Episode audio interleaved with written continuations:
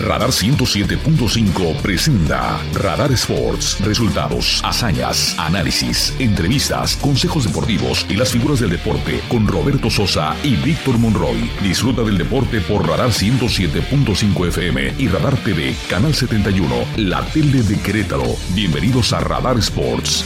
Ven, forma parte del juego.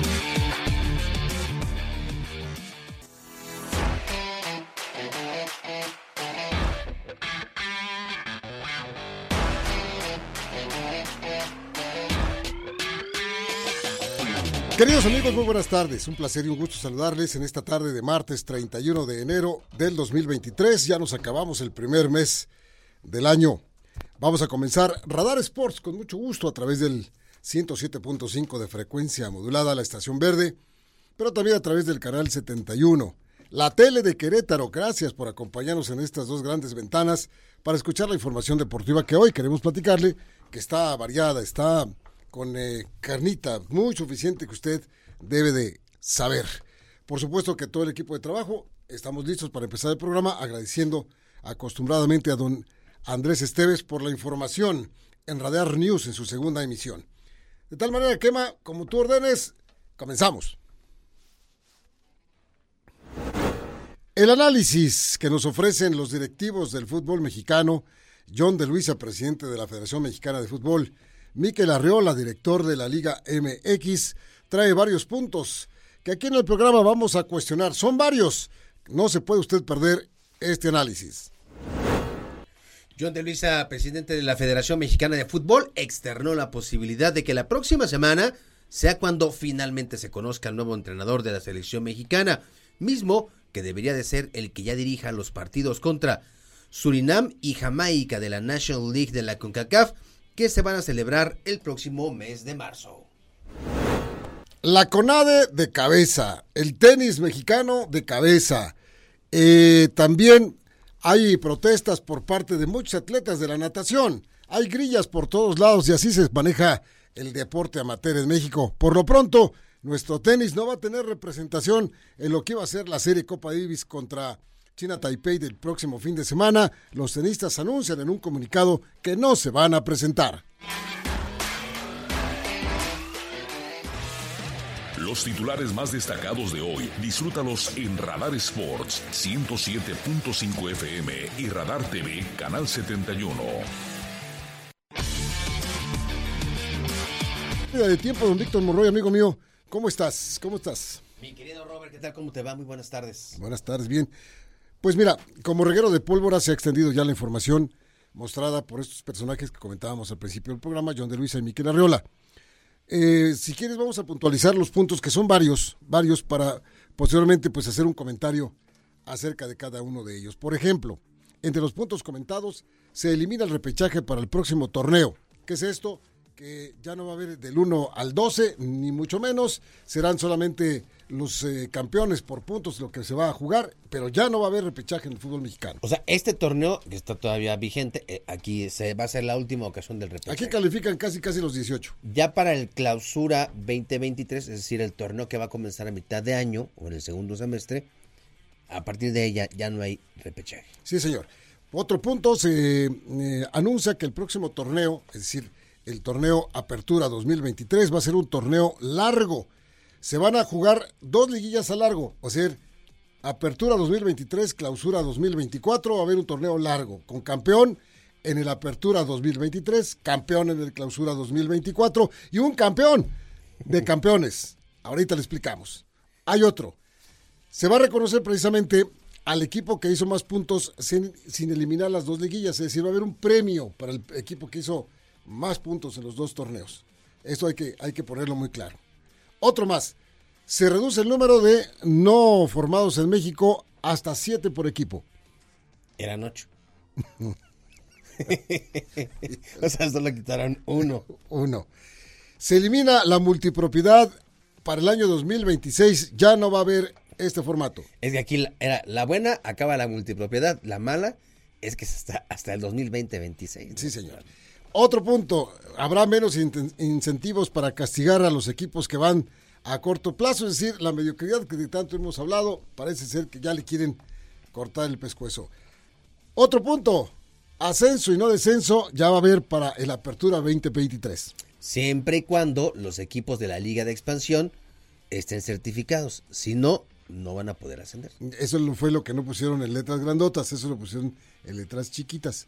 Y bueno, certificados, pues sabemos que hay por lo menos tres equipos, ¿no? Para que puedan ascender. Atlante pudo Uno, haber. Correcaminos 2, Correcaminos. Yucatán 3 correcto. y Leones de la Universidad de Guadalajara es el cuarto equipo. Cuatro. Cuatro equipos. Que aspiran a que sean por lo menos seis los equipos que tengan su certificación. Yo, yo pensaría Celaya, por ejemplo, ¿no? Ujú. que podría, con algunas adecuaciones, seguramente por un tema de, de, de aforo en el estadio. Este, Los Dorados de Sinaloa. Dorados también, este, que chocarían ahí los intereses por el tema de la multipropiedad, porque, pues si Dorados, imagínense, asciende, Cholos y Dorados, pues son del mismo, del mismo dueño. Pero hay, bueno, otro, hay otro punto. Le preguntaron a John de Luis acerca de la Copa Libertadores y dijo que, bueno, ya llegaron a un acuerdo con Mebol y CONCACAF para que se jueguen los clubes, que haya torneos entre clubes de la Conmebol y de la CONCACAF. No así, hasta ahora se abren las ventanas importantes para las elecciones. Por tanto, ve muy lejano que a corto plazo o mediano plazo la selección mexicana esté jugando la famosa Copa América allá de aquel lado del, del- continente. Y bueno, eh, el principal problema que encuentra el señor de Luisa es que los calendarios son barreras infranqueables para que se pueda jugar ya los torneos como antes se jugaba. Sí, un tema que, que se ha venido tocando, que se ha venido pidiendo, que se ha lamentado desde la parte deportiva el hecho de que México haya salido de esos torneos a nivel de clubes, Copa Sudamericana, Copa Libertadores y bueno, pues este eh, finalmente creo que con el primer avance que ya hay a nivel de selecciones, pues ya es un es un logro, si lo quiere ver usted entre comillas. Aunque el primer torneo de la Conmebol con CACAF se va a jugar en Estados Unidos. Ahí sí, ahí póngale otro, otro asterisco ahí en este, en este rubro. Bueno, el director técnico del TRI lo van a dar a conocer antes de la próxima fecha FIFA, que es En marzo. en marzo. O sea, todavía queda de aquí a- al mes de marzo para dar a Sí. conocer al técnico de la selección mexicana de fútbol que dijo el señor de Luisa. Estamos observándolos minuciosamente. Son, eh, y lo puntualizó, gente que conozca el fútbol mexicano, que conozca a los jugadores jóvenes, que les dé trabajo a los jugadores jóvenes, que vea por la exportación de jugadores mexicanos y una serie de cosas. Total que pues siguen siendo la misma gata, nada más que revolcada. Sigue siendo Guillermo Almada y Miguel Herrera, alguno de los dos de los cuales se van a hablar. Se ha hablado mucho del señor Bielsa, me parece que, pues a pesar de que se comenta y se comenta, están estos dos nada más ahí. Sí, y que al parecer, pues ese, ese ha- habría sido uno de los impedimentos para que hoy se nombrara ya a un, a un técnico. Que, ojo, eh, todo, todo esto que, que le acabamos de comentar tiene que recibir el visto bueno de la Asamblea de Dueños que es en mayo. que es en mayo, y hay un comité de selecciones nacionales Que se acaba de formar. que se acaba de formar y que pues está integrado por la gente que toma las decisiones en el fútbol mexicano. Chivas con Amaury Vergara, Emilio Azcárraga con este Televisa, eh, está Tinajero de Necaxa que entró porque Pachuca no quiso entrar. Está Jorge Alberto Hank. Hank, pues porque es el dueño de Grupo Caliente, el principal patrocinador, y Alejandro Irrarragori, que es el presidente de Grupo Orlegui. Ellos son los que realmente toman las decisiones del fútbol mexicano. Sacando al señor Tinajero que entró ahí de rebote. Pero ellos son los que realmente De deciden Necaxa. hacia dónde, ajá, de Necaxa, hacia dónde se dirige, que sí, que no, cómo, cuándo, ellos son. Entonces, todo esto que, que se dijo, bueno, pues nada más falta ahí la, la, la, la aprobación, El visto, como dicen, el bobo. el bobo, visto- como el se dice. visto bueno. El visto bueno. Por lo pronto, pues fue una conferencia de prensa donde se hicieron muchas preguntas, donde había muchas dudas, este, se les preguntó en el eh, tema de las elecciones. Bueno, en el tema de las elecciones, vamos a escuchar a John de Luisa, que hace este análisis exhaustivo. Dio los, los puntos fuertes, los puntos pesados del análisis que a ellos les llevó 60 días. Seguramente le pagaron una consultoría externa una lanotototototota por escuchar lo que va a escuchar y que todo el mundo ya sabía. Esto fue lo que dijo John de Luisa con respecto al análisis de la participación de México en Qatar 2022.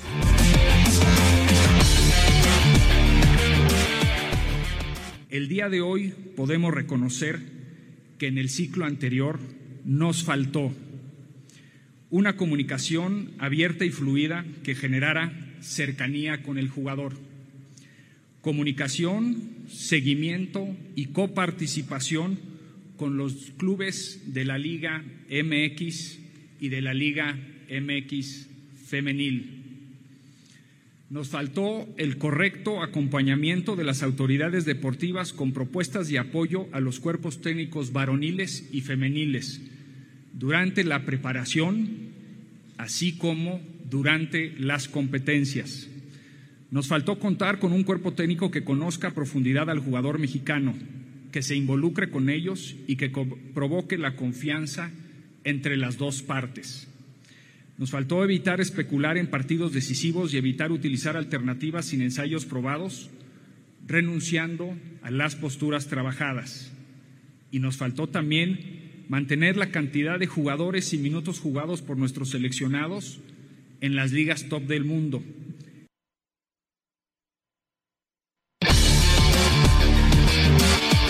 También yo le agregaría a la lista que nos da John de Luisa que les faltó a los directivos recordar que ellos fueron los primeros que salieron a decir que estaban casados absolutamente con el proceso que llegaba, que seguía el señor Martino, en donde no estaban todos estos puntos que acaba de señalar el señor de Luisa y que todo el mundo decía, bueno, pues sí, pero lo está haciendo mal.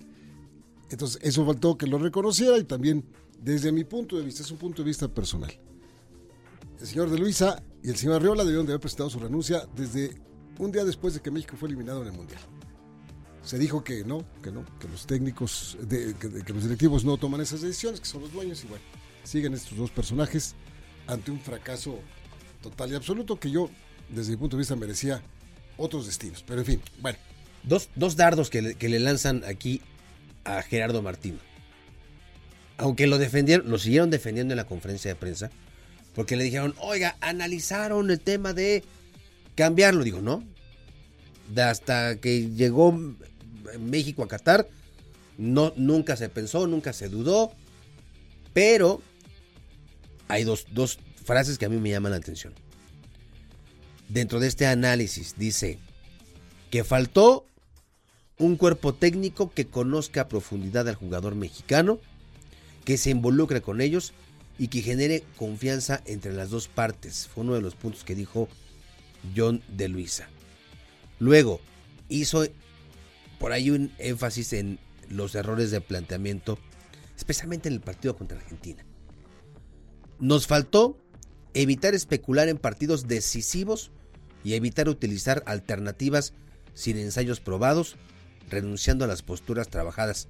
Fue lo que dijo John de Luisa en este análisis exhaustivo. Pues sí.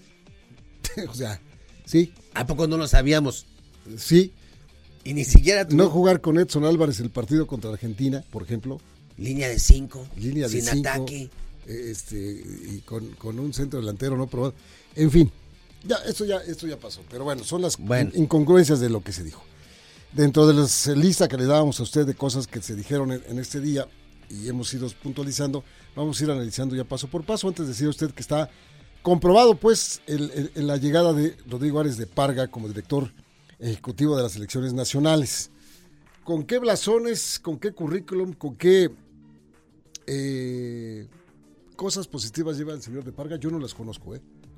Porque yo no conozco al señor de Parga, no, lo conozco físicamente, no lo conozco eh, eh, laboralmente, porque fue director, o mejor dicho, presidente de los Gallos Blancos de Querétaro en dos periodos y no tuve la oportunidad, nunca en esos dos periodos de poder entrevistarlo, hacerle una pregunta, nada. nunca. Nunca. Y eso, pues simplemente queda como algo que a mí me, me, hace pensar en que, pues no, no, no, no tiene unas buenas calificaciones, así como decir, hombre, caramba, qué positivo o qué negativo. Pero en fin, con eso, con eso nos vamos a quedar. Egresado de la licenciatura de Economía por parte de la UNAM.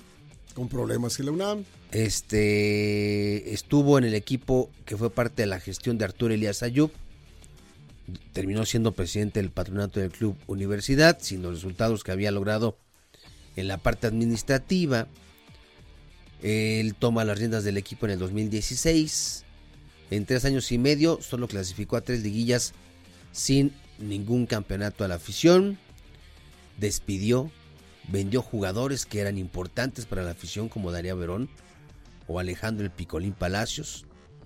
A esto se sumó una denuncia por parte de la Unidad de Delitos Fiscales de la Subprocuraduría de Investigación de Delincuencia Organizada por supuesto enriquecimiento ilícito ante la venta de jugadores y por eh, el proyecto de mejora de cantera que presentó retrasos.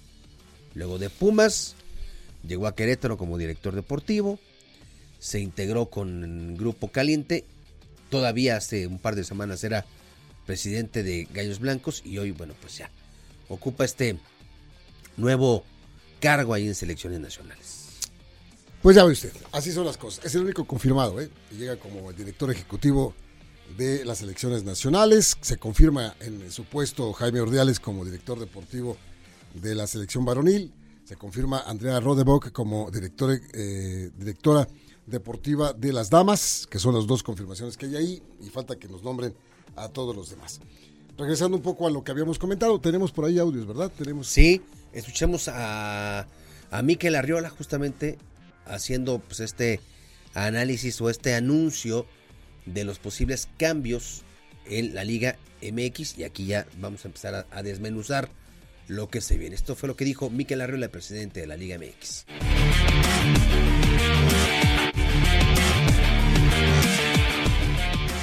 Se va el repechaje porque eleva la competencia. Antes sí existía y hoy se elimina. En materia de extranjeros en la Liga MX, también para fortalecer a la selección nacional, lo que vamos a hacer es interrumpir la pausa que se había dado por el COVID e irnos de 8 a 7 y abrir la conversación con la Federación Mexicana de Fútbol y ahora el nuevo órgano colegiado encargado de las selecciones nacionales respecto de aquí al 23 segundo semestre, cuál va a ser el nuevo equilibrio. Tercero, en materia de ascenso y descenso, ¿qué queremos? Queremos potenciar a los jugadores jóvenes. Ahora vamos a explicar el desarrollo de los jugadores jóvenes. Buscamos una solución integral para ser presentada a la Asamblea en el mes de mayo de este año.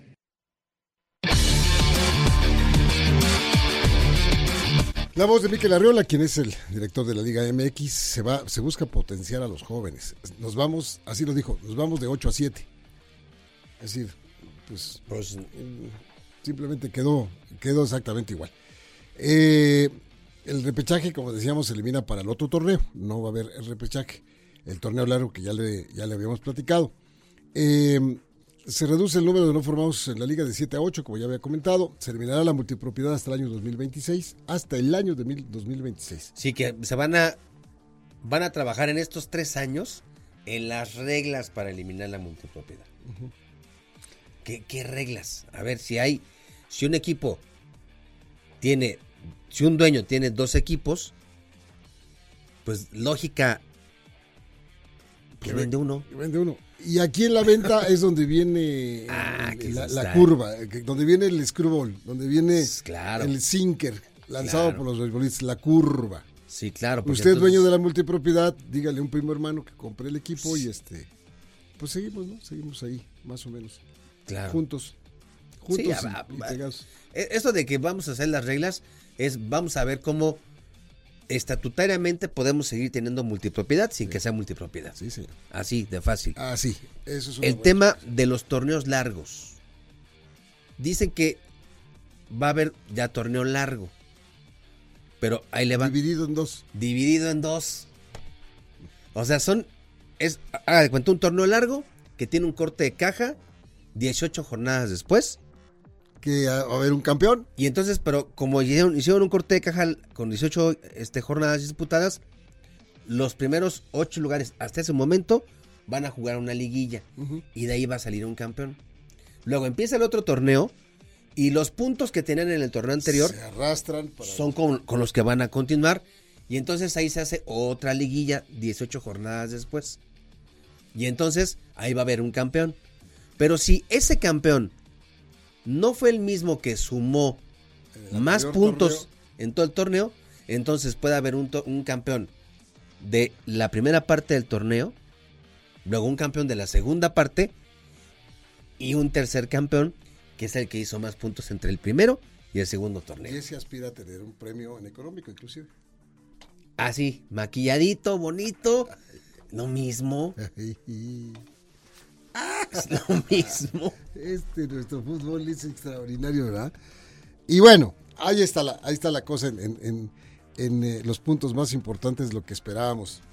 Escuchar que no, como, por supuesto, no, no, no arrastra cosas de fondo, no, Exacto, no sacude exacto. cosas importantes del fútbol mexicano, no se hace una reestructura donde diga todo el mundo, ay canijo, sí estuvo fuerte el asunto.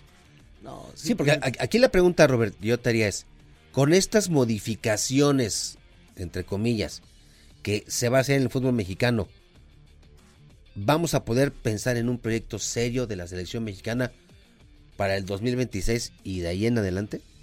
No, por supuesto que no. Por supuesto que faltarían cosas más, más importantes, más fuertes que esto que, que- escuchamos.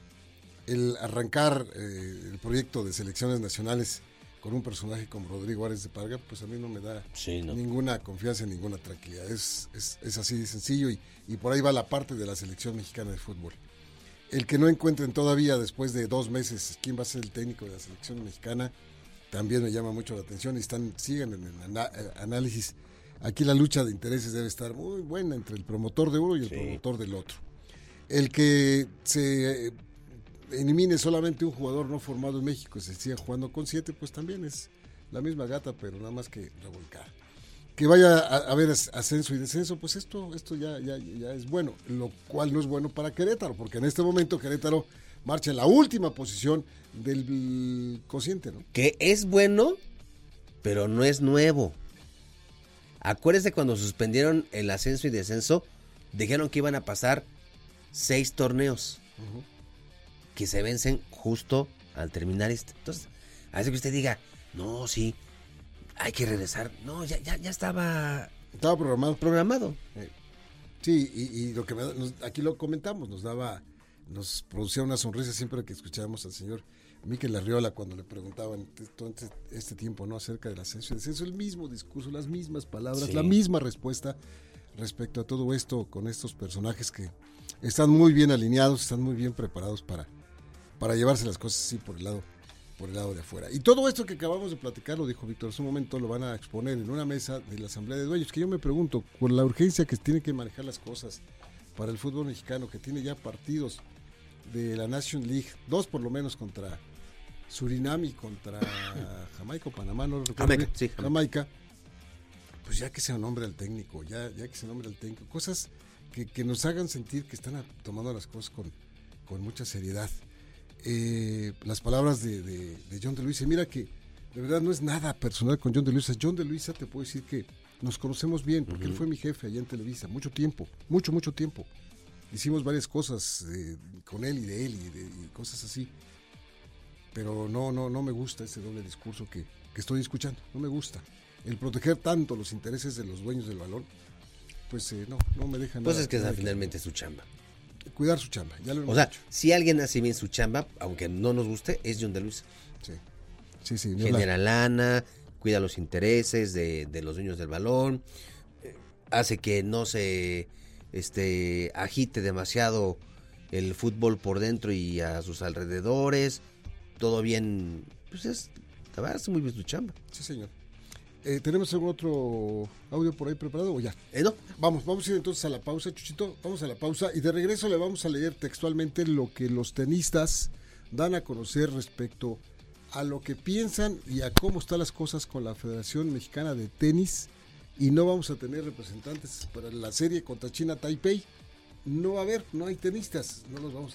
Y por otro lado, y eso ya mañana lo comentaremos, el problema de fondo que hay ahí en, en la CONADE cuando dan a conocer algunos audios, donde está Ana Gabriela Guevara conminando junto con Kirill Todorov para que la gente que está en la federación, los nadadores, los clavadistas, ya se hagan sentir y presionen para que esta comisión de reestructuración de la natación no trabaje y no tenga este tipo de cosas, otras situaciones. Les, condiciona, y, les condiciona. las becas. Las becas. Y ya dijo Ana Guevara, sí, esos audios sí, sí, efectivamente, pero dicen no están completos. Ya lo platicamos después del corte. Vamos al corte.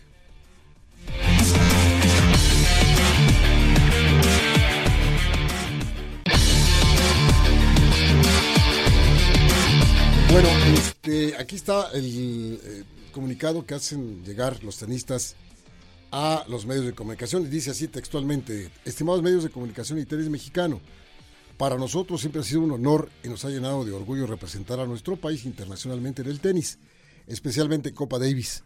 Nuestro profesionalismo y la disciplina que hemos demostrado a lo largo de todos estos años de carrera nos da las herramientas para permitirnos dirigirnos, así dice, permitirnos dirigirnos a ustedes en este comunicado.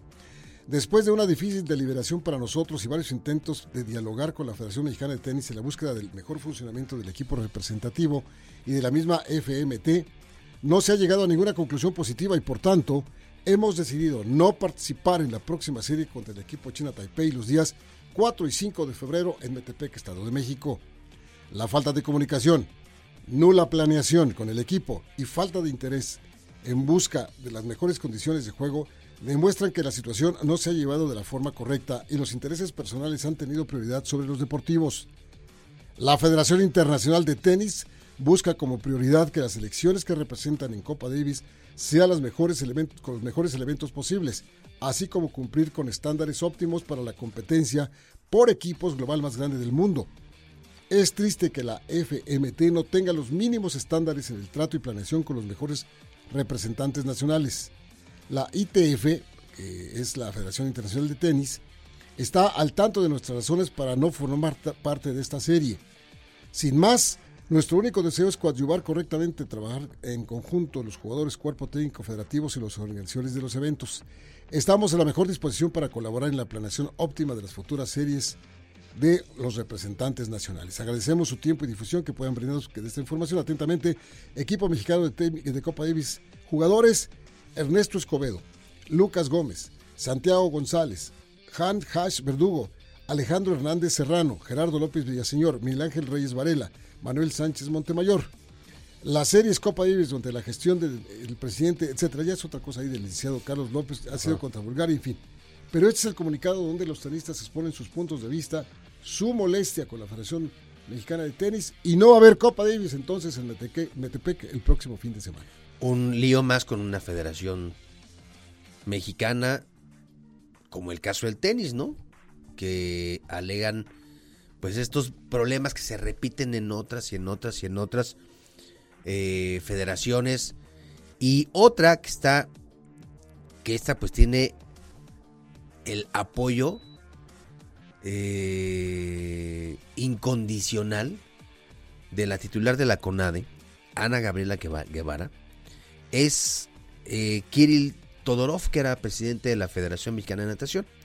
Bueno, pues resulta que la revista Proceso reveló audios de una reunión en la que estuvieron Ana Guevara, Kirill Todorov y atletas de deportes acuáticos.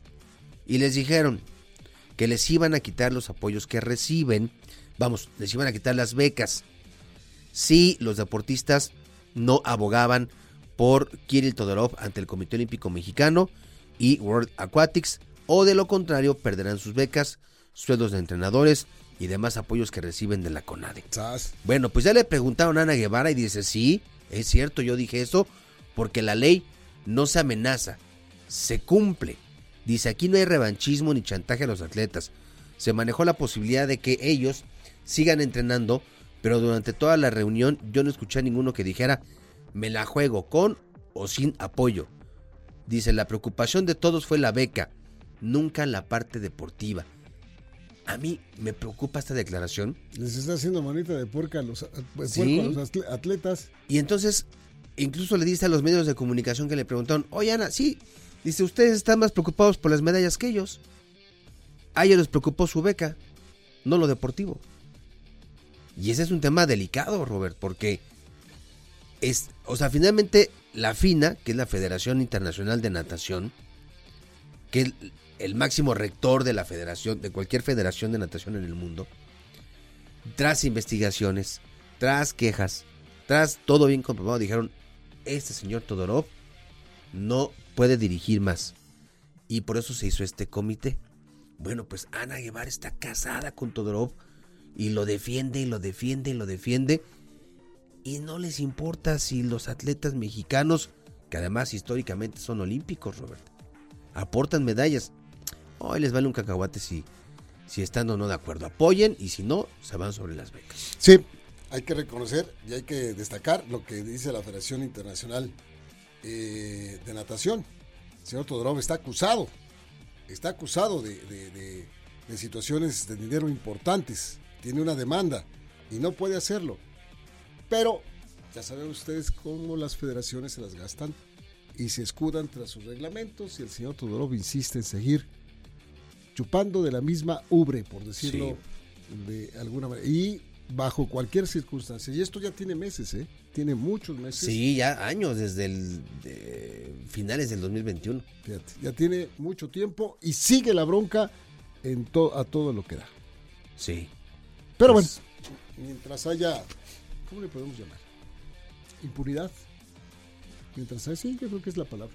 Impunidad, bueno, pues esto va, a seguir pasando, porque no nada más es en esta federación. No, hombre. Ahorita nada más es la natación que la que sale, y brinca por ahí. Pero muchas otras federaciones. eh, mire usted que si los conozco, Está esgrima, este box, está box, está el atletismo, que incluso Toño Lozano estuvo. el básquetbol mexicano fue despedazado por la Federación Mexicana de Básquetbol, fue despedazado por muchos años. Y así siguen. Ahora, usted dirá, pero ¿por qué se empeñan en ser presidentes de federaciones? Ah, es un negociazo. Sí, señor. Si yo soy presidente de la federación, póngale usted el nombre que quiera. Mexicana de... De- tú eres presidente de la Federación Mexicana de Canicas tirados con la izquierda. y podría Te voy a proponer como es, fíjate. Y fíjate, fíjate se, se podría. Pero de, de, ¿Qué desde la necesito? rodilla para empezar. ¿Qué, qué necesito? Uno, tener un número de integrantes determinado. Tener un número de asociaciones en todo el país que estén de acuerdo y que todos tengan un, un sistema de votación y todo. Si sí, entonces podría ser presidente de esta Y federación. luego ya te avala la Federación Internacional. Y luego yo recibo, puedo recibir recursos millonarios Sí, para fomentar entre mis asociados, mis federados, lo de las canicas. lo de las canicas. Por eso es que es un negociazo y por Y eso por- y no casi, quieren casi, dejar casi, la federación. tiempo vitalicio. Sí, Porque si alguna vez decís, no, que se vaya, pues a ver, espérame, que a ver qué dicen las asociaciones nacionales. Y ya los tienes muy bien. Ya, este, ya están ya. maici- como dicen, maiciados. Sí, sí, sí. Y, y a ver que se vaya, pues no se va. Por eso es que se aferran tanto al poder de una federación mexicana, del deporte que usted quiera. Estoy de acuerdo. Señoras y señores, así está el deporte amateur. Pero fíjate que me gustó el momento. Chucho, vamos a tener de, de, de, de- de cuate, de amigo, a un presidente de una federación mexicana de canicas tiradas con la zurda. De- con la zurda, porque con la derecha yo creo que ya hay, pero con la zurda no creo. Y el primer tiro tiene que ser de arriba de la rodilla para que, para que, cueste, para que cueste trabajo. Y vas a tener un montón de asociados. Seguro, Seguro. Y con esto nos retiramos aquí en Radar Sport después de este compendio deportivo tan curioso que tuvimos el día de hoy para platicar con ustedes. Ojalá que nos hayan acompañado y que se hayan enterado de la información. Por lo pronto, a nombre del recién llegado Carlitos, Carlitos, bienvenido de nueva cuenta, compañero, y le damos un abrazo y con mucho cariño a Iván. A A Caste, a Caste, le a mando un Caste, al buen Caste, Caste. Caste. Un abrazo con mucho cariño para él, que le vaya muy bien. Chuchito Muñoz, gracias por, por tu ayuda y tu apoyo. Hoy Manuel, también le mandamos saludos a Linas, compañero. a Linas que hoy la intervinieron quirúrgicamente por ahí un tema. Sí. Le mandamos toda la buena vibra a Linita. Fue bebé, fue, ¿qué fue? ¿Varón o, o qué fue? No, no, no. que- que- no sé, iba incrementando unas tallas de algo. Algo así se iba. Ah, bueno. Pero un tema. Saludos, Lina, con mucho cariño para ti. Saludos. Un saludo. Vámonos, Vic. Vámonos hasta mañana, gracias.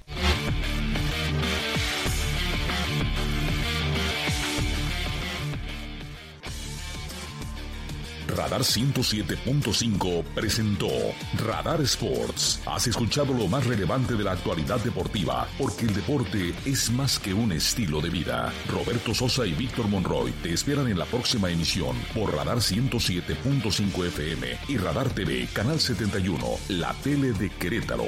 Con Radar Sports, forma parte del juego.